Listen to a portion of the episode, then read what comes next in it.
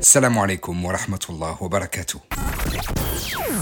Bienvenue à tous, nous sommes très heureux de vous accueillir pour un nouvel épisode des podcasts LM proposés par la plateforme Les Musulmans. Des podcasts pour découvrir, se cultiver, se cultiver et s'inspirer.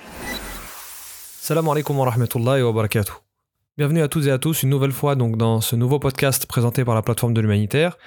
Et aujourd'hui, je suis en compagnie euh, d'un invité qui nous honore de sa présence, Sheikh euh, Ahmed Faisal Manjou. Euh, donc, que je vais laisser se présenter parce que le cursus est un peu, un peu conséquent. Donc, on, va, euh, si vous voulez bien, Sheikh, euh, vous demander de vous présenter vous-même.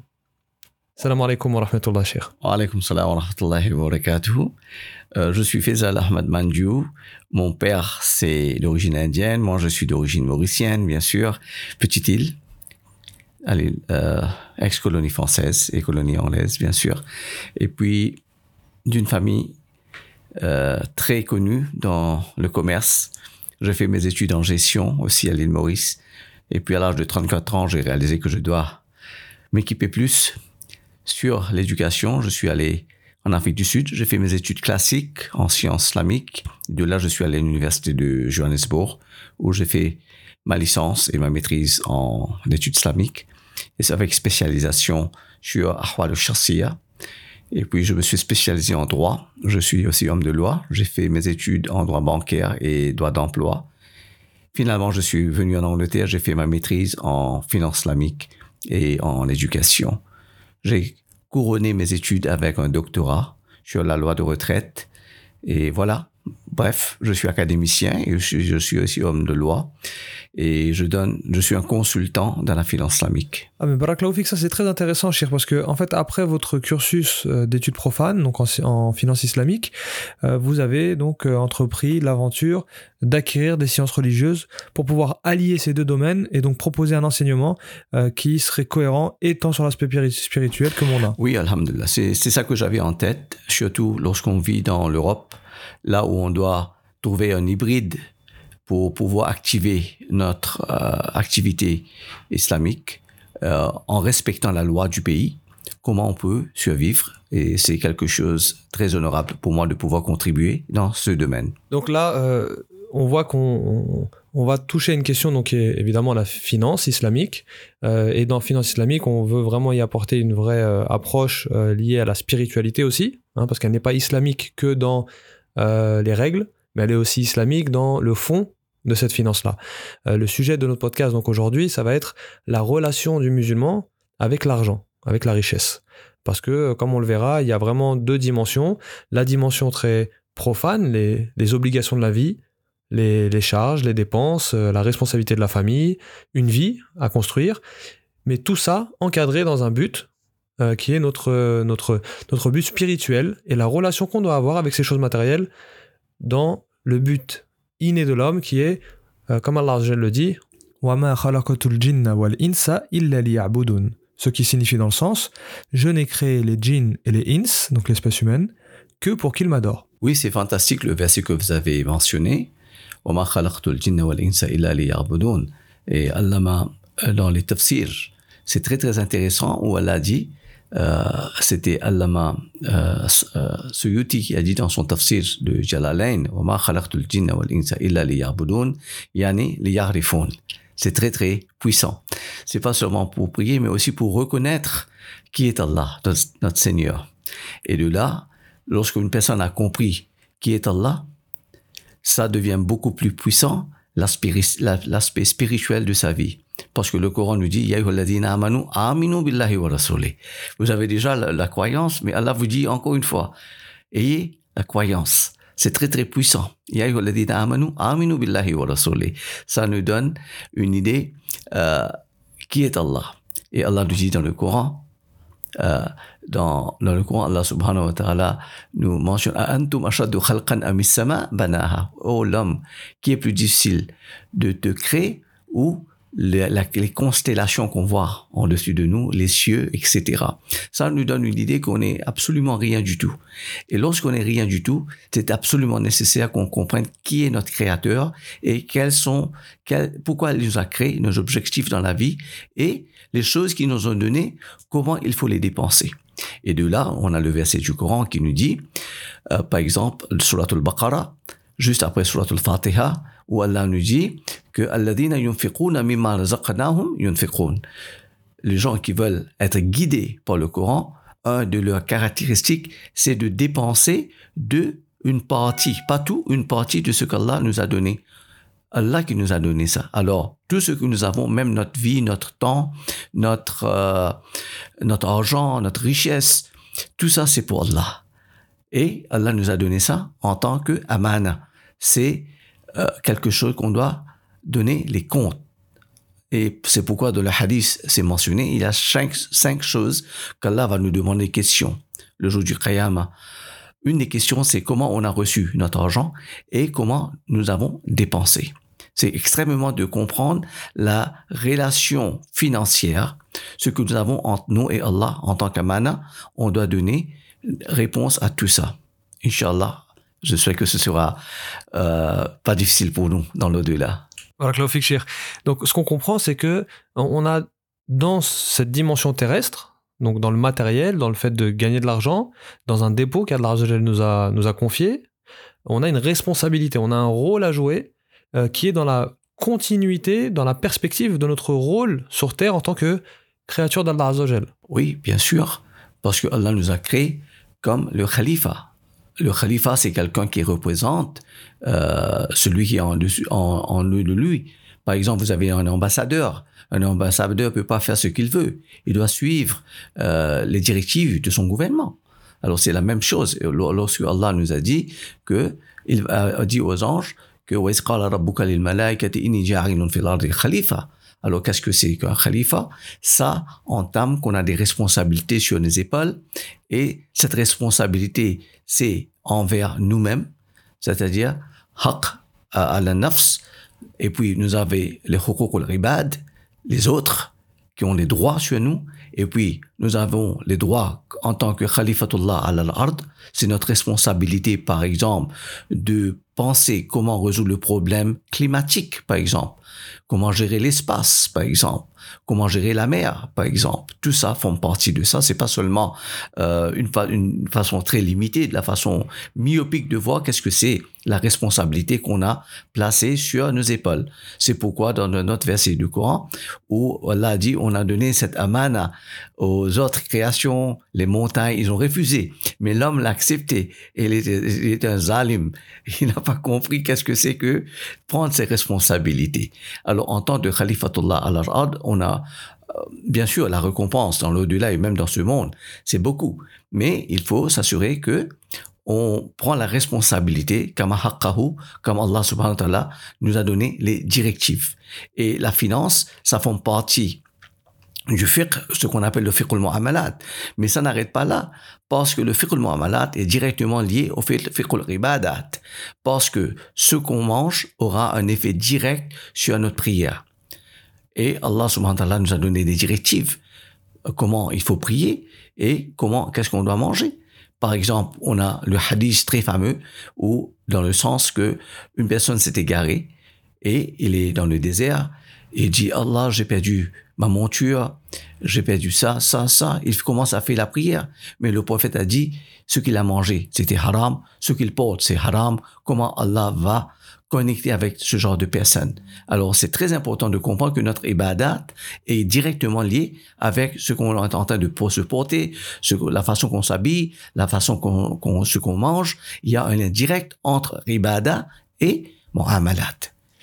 Donc, c'est bien ça, c'est qu'il y a une corrélation entre l'aspect matériel de cette vie et le but de la vie en elle-même, hein, c'est-à-dire le but de la création.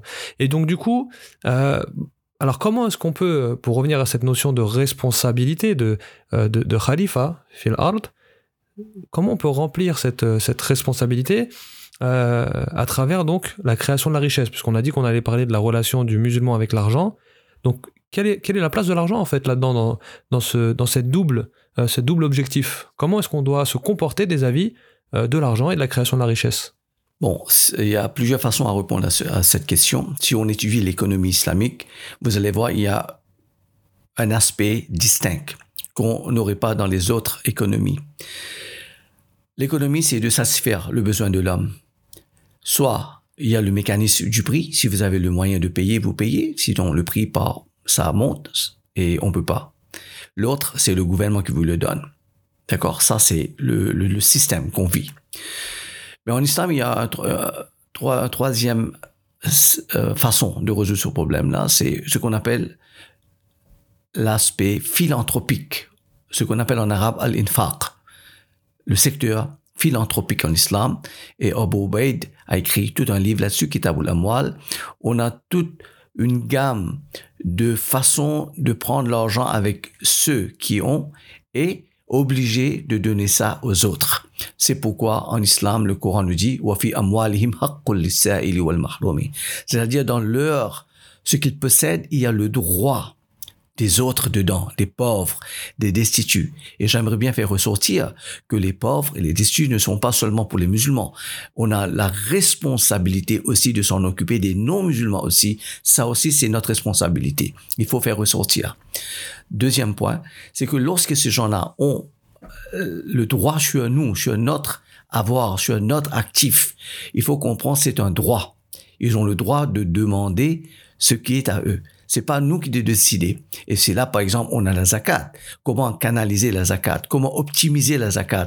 Quel est l'impact de la zakat sur l'économie, par exemple? Comment la zakat peut contribuer vers le produit national brut, par exemple? On ne réfléchit pas sur ce sujet-là, mais lorsqu'on part dans la vie des Sahaba, on peut voir que même ils s'en servaient pas de la terminologie, mais de nos jours, vous pouvez voir que la façon qu'ils ont canalisé tout ça, c'était pour développer l'économie. Pourquoi?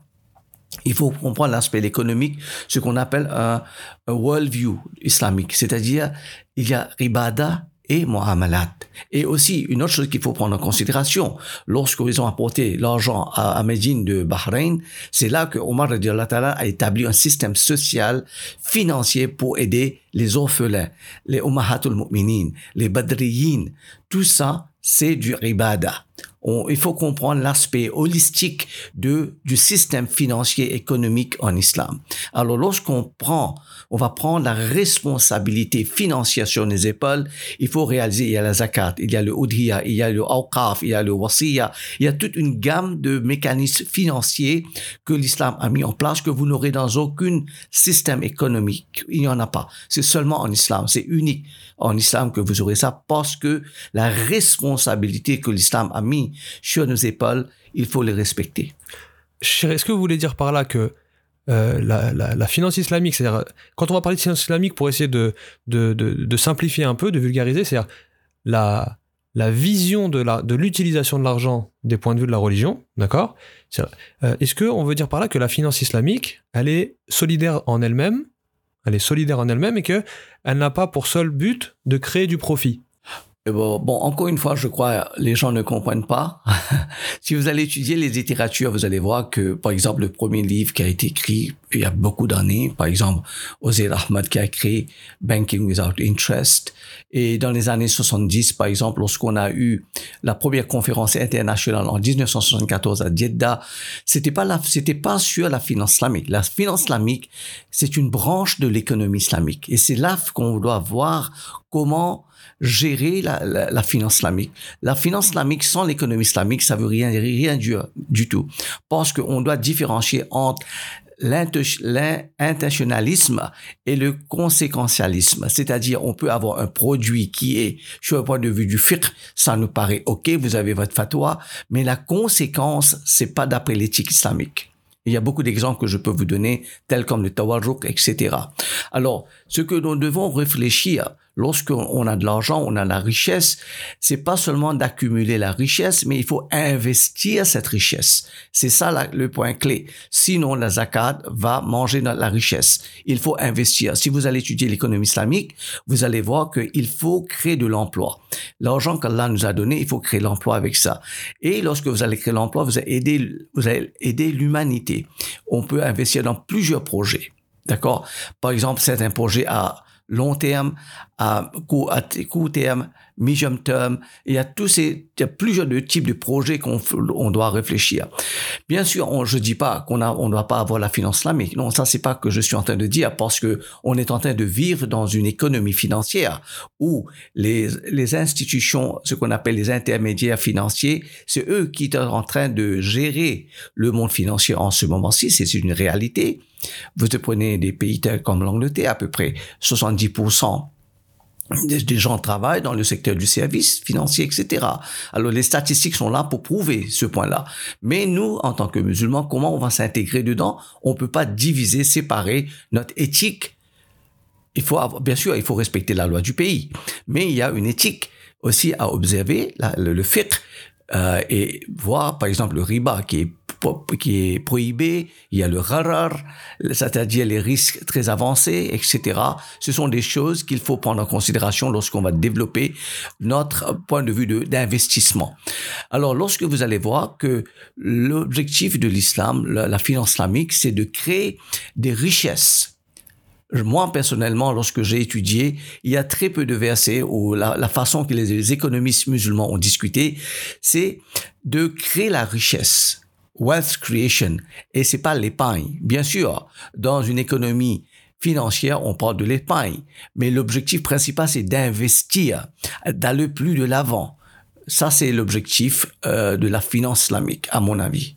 Donc, quand on parle d'investissement, on parle d'investissement euh, pour créer davantage de richesses Est-ce qu'on parle d'investissement Comment est-ce qu'on retrouve cette notion d'investissement dans justement ce but spirituel de la création de richesses et donc euh, de faire vivre, euh, comme vous l'avez dit, l'économie islamique et pas seulement parler de finance islamique, mais d'économie islamique qui est intrinsèquement solidaire, redistributive, qui a donc qui, qui n'est pas antinomique, qui n'est pas opposée à la création de richesses.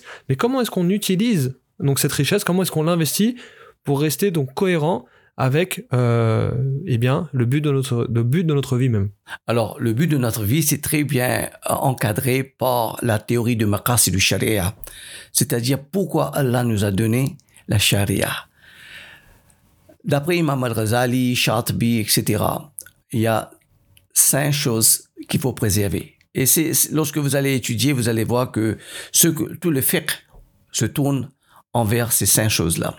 Ça, un premier, c'est protection de vie. Islam nous demande, pardon, euh, protection de, du din, de la religion, les mosquées, euh, etc. D'accord? Il faut protéger la religion. Deuxième, la vie. Il faut, par exemple, investir dans les hôpitaux, par exemple. C'est très important. Troisième, c'est notre famille, notre génération, leurs éducations, par exemple. Il faut s'assurer que, que nous avons une génération saine.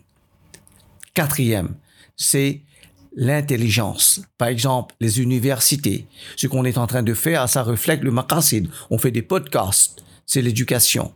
Tout ça, c'est du maqasid. Et cinquième, très important, c'est la protection de la richesse. Allah nous a donné cette richesse, il faut absolument protéger cette richesse. Alors lorsqu'Allah nous a donné une richesse, cette richesse, il faut la prendre sérieusement. Par exemple, je vous donne un exemple typique. Le Coran nous a dit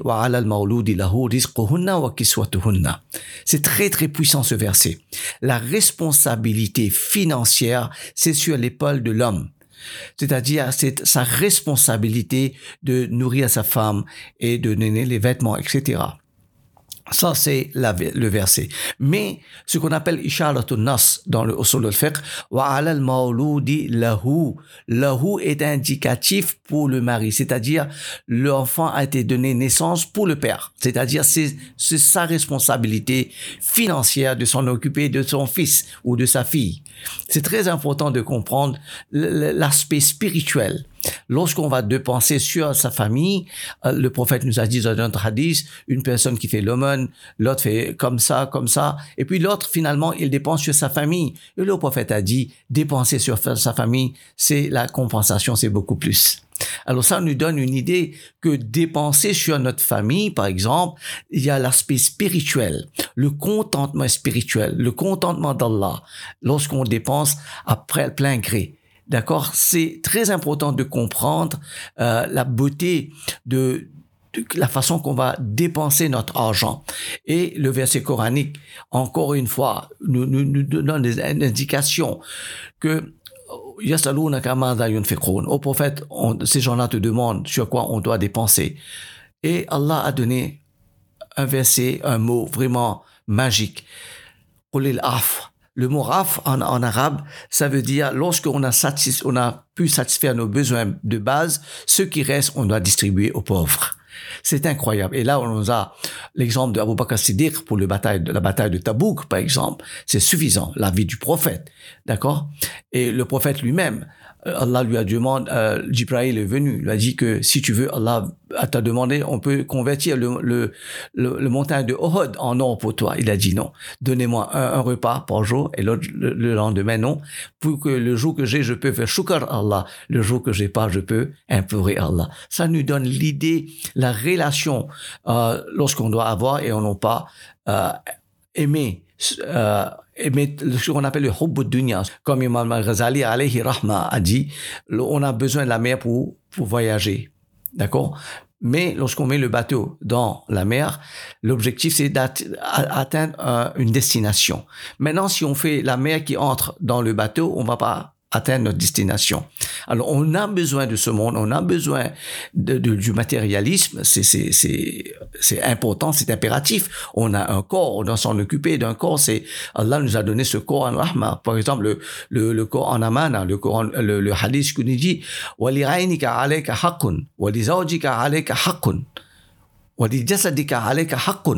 ce sont des hadiths très très clairs. Même notre cœur, notre corps a des responsabilités sur notre âme. Euh, Pardon, notre âme doit s'en occuper. Il faut dormir, il faut s'en occuper de sa femme.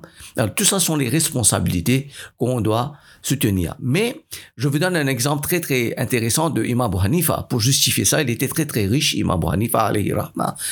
Euh, il, est, il avait importé des marchandises et une personne est venue vers lui, il lui a dit que on a eu le message que tout a été détruit dans la mer. Et Imam Hanifa a regardé dans son cœur, il a dit Alhamdulillah.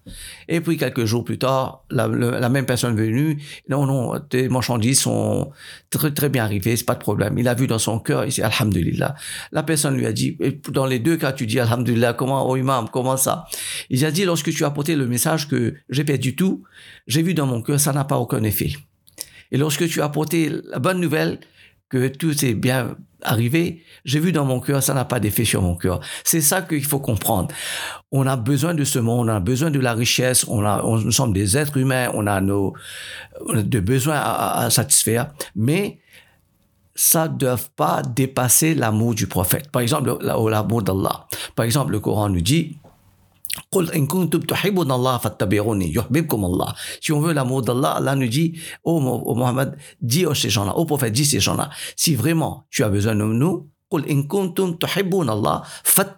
faut absolument qu'on doit suivre les pas du prophète. Et puis Allah va vous aimer. Le mot hub en arabe, c'est il y a plusieurs stages de hub, l'amour d'Allah. Il y a le mot ishq.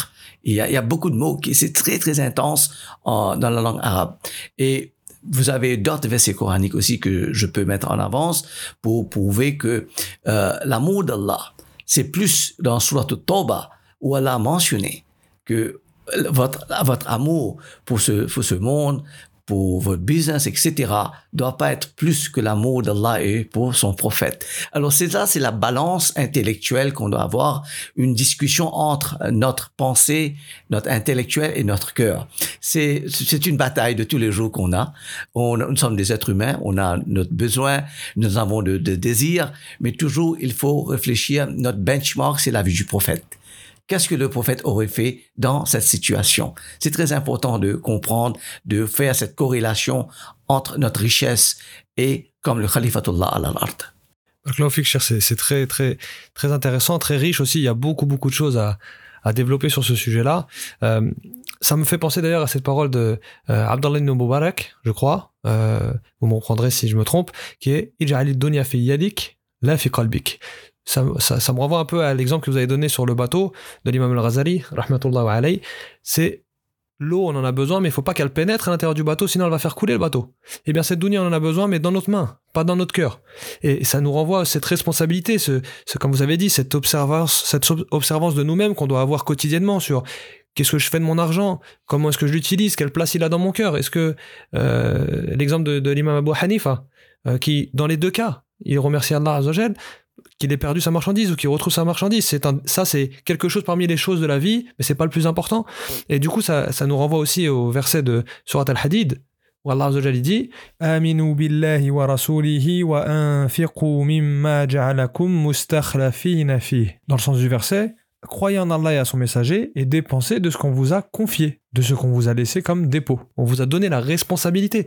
Donc là, on voit bien que notre argent là, notre argent, on va avoir différents moyens de le dépenser et qu'il nous revient à nous de faire les bons choix. Donc du coup, Shir, là, on a vu qu'on pouvait investir dans des projets nobles qui sont utiles pour notre spiritualité, qui sont utiles dans le cadre de nos responsabilités envers notre famille, envers nous-mêmes, envers, la communauté, envers la, la, communauté citoyenne, même envers l'être humain de façon générale. Et on a aussi donc euh, purement, comme vous l'avez cité euh, avec l'exemple d'Abu Bakr al-Siddiq, euh, la dépense, l'aumône, l'infaq, purement. C'est-à-dire que là, on n'est plus dans un investissement, on est dans un investissement pour l'au-delà, et dans un autre cas, on peut être dans un investissement, un investissement pour cette vie-là. Euh, du coup, voilà, cet équilibre-là, c'est ça, à, toujours mesurer et à s'assurer de ne pas se faire euh, noyer dans l'océan de de, de, de, cette vie, de la pas du gain, du matérialisme, de vouloir toujours posséder plus. Ça me, fait penser à Ibn Sina, alayhi rahma. Il a écrit un livre sur le concept de plaisir. Et là, il a dit, le plaisir d'un musulman s'arrête pas dans le monde. On continue parce qu'on a l'espoir dans le delà. Alors ça, c'est quelque chose de très important de comprendre. Par exemple, lorsqu'on va dépenser, on se sacrifie pour l'autre. Euh, il y a beaucoup, beaucoup d'exemples dans la vie des Sahaba euh, pour prouver que le plaisir de se sacrifier pour l'autre, c'est immense. Parce que les Sahaba ont compris qu'il y a une vie dans l'au-delà qui commence, par exemple, euh, au moment de la mort, par exemple le, lorsque Malik al viendra prendre notre vie. Et puis il y a le Qabr. Le Qabr, on aura des questions. Et du Qabr, on aura le Iliyin au Sidiyin, notre monde, que le Ruh sera là-bas. Et de là, le Maïdan et Hashar. Et puis il y a le Jannah ou Jahannam. Il y a tout ça à considérer pour un musulman. Notre vie ne s'arrête pas ici. Il y a toute une journée. Euh, c'est une, c'est une, c'est un voyage euh, spirituel. Et notre argent, définitivement, on, on doit donner compte comment on va on a apporté cet équilibre pour la dépense euh, financière. Et comme j'ai mentionné tout à l'heure, dans leur ils ont leur, dans leur richesse, il y a le droit des c'est très très important. Il y a même le droit de votre voisin. Le, le, le, hadith ne mentionne pas que votre voisin doit être un musulman ou non musulman. Le, les sahaba, lorsqu'ils se, le, se réveillent le matin pour aller à la mosquée, ils voyaient s'il y avait du feu. Euh, la fumée, pardon, pour voir si le voisin était OK. Euh, ils ont euh, de quoi manger, d'accord? Le prophète disait que Jibraïl me venait souvent me répéter que le droit des, des, voisins, le droit des voisins, que je craignais que la loi d'héritage sera amendée et que votre voisin sera votre héritier. Ça, c'est le droit de votre voisin, le droit de notre voisin sur nous. Mais est-ce qu'on prenne conscience de ça? Non, on veut pas. Pourquoi? On est tellement immense dans le dunya, on n'a pas le temps de se réfléchir sur notre voisin. Oublions les voisins, nos propres parents qui sont dans la vieillesse. Les statistiques nous prouvent que nous avons une population vieillissante mondialement. D'accord? Et qu'est-ce que le prophète a dit lorsque la personne, un sahabi est venu euh, porter des plaintes contre son père qui utilisait ses biens? Le prophète lui a dit, lorsque le père lui est venu, il a présenté ses, sa défense avec le prophète. Le prophète lui a dit, abik. Toi et ce que tu possèdes est pour toi et pour ton père. Alors, de nos jours, on, ne respecte pas les parents. Mais les parents ont un droit sur nous. Et pas seulement les parents, tous les vieux. Il y a un hadith là-dessus. Celui qui a, qui a la miséricorde sur les vieux, Allah aura miséricorde sur lui. D'accord? Il y a des hadiths là-dessus. Il faut respecter, il faut, comment on va faire tout ça? Individuellement, on peut le faire, mais si vous étudiez la loi islamique, c'est une loi collective. Il faut travailler ensemble. On peut pas travailler, enfin, on peut le faire, bien sûr, individuellement. Mais si on veut vraiment avoir de l'impact économique, ce que l'islam parle de la finance, il faut travailler ensemble. Ça, c'est l'islam. D'accord? Il faut se consolider au point de vue de votre famille en priorité, et puis votre ville, et puis votre pays, et puis ça épanouit dans le monde. C'est comme ça le, système que les ulama nous expliquaient. Vous avez cité tout à l'heure euh, Kitab al-Amwal, donc vous m'avez donné des devoirs avant de venir vous voir. Vous m'avez dit il faut acheter ce livre là, il faut le lire. Donc j'ai fait de mon mieux. Hein. Il fait euh, plus de 500 pages, donc j'ai pas pu tout lire, mais j'ai lu une partie et euh, je suis tombé sur une parole, subhanallah, qui était magnifique et qui nous donne aussi l'importance, la, la, grande importance du respect des aumônes et de l'aumône. Il y a un hadith qui est cité dans Kitab al-Amwal qui dit que la sadaqa, l'aumône quand elle est faite, elle arrive dans la main d'Allah avant d'arriver dans la main du bénéficiaire. Vraiment, ça m'a, ça m'a vraiment touché, ça m'a vraiment marqué parce que voilà, euh, nous, ce podcast-là, on est dans le cadre de la plateforme de l'humanitaire, donc forcément, euh, j'ai une vision qui est associative, qui est du domaine de la philanthropie, de des projets humanitaires, du fait de de mettre en place des projets qui bénéficient aux autres, et donc la responsabilité de cette amana. Ce, ce, hadith, il nous rappelle la responsabilité lourde de la amana. De donc, les, les donateurs nous confient leurs dons qu'ils ont fait pour Allah Azzawajal. Et le hadith nous dit, cette amana-là arrive dans la main d'Allah Azzawajal, sans qu'on se pose la question sur comment est la main d'Allah Azzawajal, bien sûr, mais elles arrivent dans la main d'Allah Azzawajal avant la main du bénéficiaire. C'est ajib. Oui, et je vais apporter un autre hadith très important. Al-khalqu riyadullah. La création, ça va pas, pas seulement musulmans, non musulmans, même les animaux. Al-khalq, c'est ce qu'on a dit en solo le c'est am, c'est pas tarsis, c'est am, c'est général. Al khalqu riyalullah. Comme je peux traduire le mot riyal comme famille si vous voulez. C'est la famille d'Allah. Le meilleur pour vous, vous, c'est ceux qui vont s'en occuper de la famille d'Allah. Je traduis le mot riyal. C'est pas exactement le mot famille, mais juste pour traduire. Alors ça vous donne une idée. Alors on peut comprendre avant d'aller donner ça à la famille d'Allah, donner ça à Allah en premier lieu. Allah va, va vous juger l'argent que vous avez, est-ce que c'est halal? Est-ce que vous avez, c'est du zakat, de la zakat, c'est du sadaqa, c'est du lilillah Est-ce que vous voulez faire des choses philanthropiques telles comme le awqaf, le wasiya? Allah nous a donné jusqu'à un tiers pour, pour, pour distribuer le wasiya. Il y a lillah, il y a beaucoup de choses, le al-kharaj, il y a le khums, il y a beaucoup de choses. C'est ce livre-là nous donne tout euh, un spectrum des façons. C'est ça que j'ai mentionné tout à l'heure, le infaq secteur, le secteur philanthropique de l'islam, c'est unique au monde. C'est là qu'on va pouvoir galvaniser concentrer, canaliser nos efforts. Si on fait ça à un niveau collectif, un collectif, ça va donner plus d'impact au niveau national et même international. C'est ça qu'il faut comprendre. Par exemple, à l'époque de Abu Bakr, il y avait des gens qui sont commencés à rebeller. ils ne voulaient pas donner la zakat dans le Baitul Mal. Abu Bakr, a dit non, on ne pouvait pas faire ça. Il faut travailler collectivement. Vous ne pouvez pas décider vous-même. Il y a un système ici, il faut observer ce système-là. Alors c'est très important de comprendre euh, l'importance de canaliser les projets financiers en islam, les produits financiers en islam, c'est pas seulement pour l'individu, mais c'est pour la société. C'est très important de comprendre comment canaliser, comment organiser la façon qu'on va distribuer ce que Allah nous a donné à notre niveau, cher, est-ce qu'on peut dire que, au niveau individuel, je veux dire, monsieur, madame, tout le monde, il a deux manières de dépenser son argent, de manière qu'Allah aime, c'est le infaq, donc l'aumône, d'accord? Bon, bien sûr, premièrement, il y a les obligations, zakat al par exemple, qui n'est pas une option, qui est une obligation à toute personne qui est euh, parmi euh, les personnes qui sont reconnues euh, selon les critères d'application de, la zakat.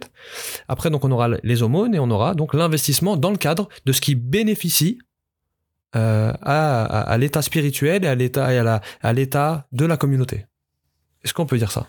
Oui, bien sûr. Je vous donne un exemple qui vient de ma pensée en ce moment-ci. À l'époque de Omar bin Khattab, il y avait deux orphelins.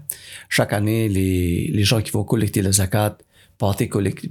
Lorsque Omar a entendu ça, qu'on n'a pas investi cet argent ou cette richesse, il était un peu perturbé. Il a dit, mais la zakat va finir tout ça. Il faut, l'objectif de la zakat, c'est de, comme vous savez, au point de vue du fiqh, euh, on paie la zakat, pas, tout ce qu'on possède, on ne paie pas la zakat. On paye la zakat sur les actifs qui ont la capacité de, d'agrandir. Le nima, en arabe, d'accord, qui a la capacité de grossir, d'agrandir.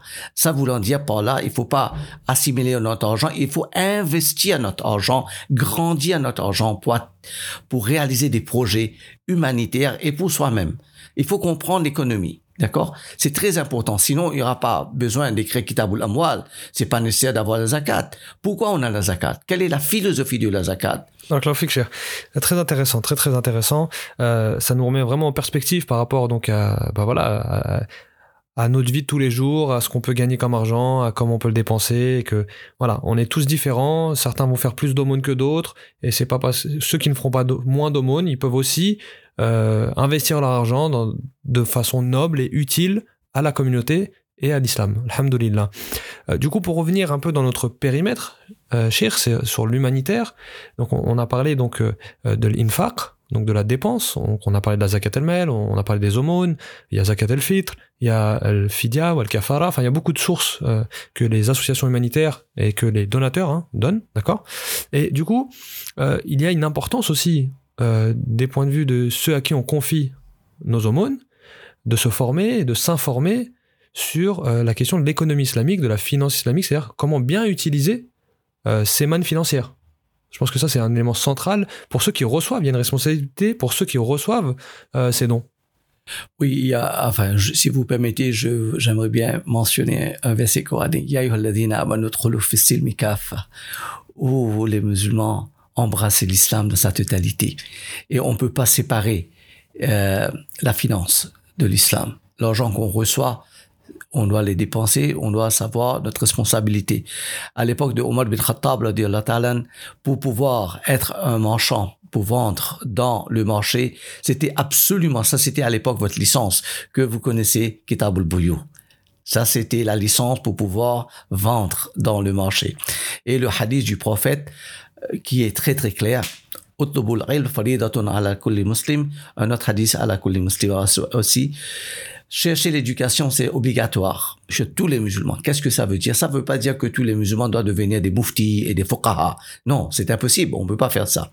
Mais les ulama nous disent, le 24 heures de votre vie, ce qui vous concerne, c'est impératif que vous ayez cette fondation. Par exemple, si vous êtes un médecin, c'est très important que vous connaissiez la la loi de la médecine concernant votre euh, profession. D'accord? Ce qu'on appelle Islamic Medical Ethics, par exemple. Si vous êtes un homme de loi, c'est impératif que vous connaissiez les paramètres où vous pouvez défendre, vous pouvez prendre euh, en charge votre responsabilité. Vous êtes un euh, commerçant, c'est la même chose.